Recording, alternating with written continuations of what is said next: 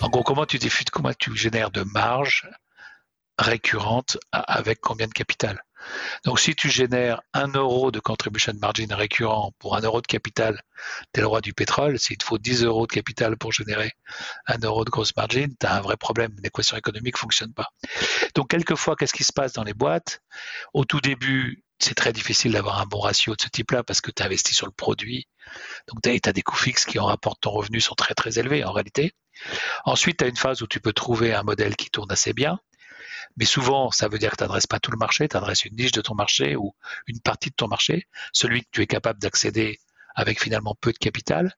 Après, tu lèves plus d'argent et avec plus d'argent, tu te permets d'avoir une go-to-market qui soit un peu moins rentable, un peu moins euh, efficient. Et puis, si tu as besoin de réduire un petit peu, d'augmenter ta capital efficiency, bah, tu prends les, différents secteurs, les différentes géographies, puis tu coupes ce qui marche pas bien ou ce qui marche pas assez bien. Voilà.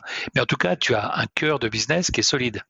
Si tout ton cœur de business, tu n'as aucun endroit qui est capital efficient, c'est super dur de savoir ce qu'il faut couper parce qu'il faut tout couper en fait. Euh, et, c'est là que ça, c'est là que ça devient compliqué.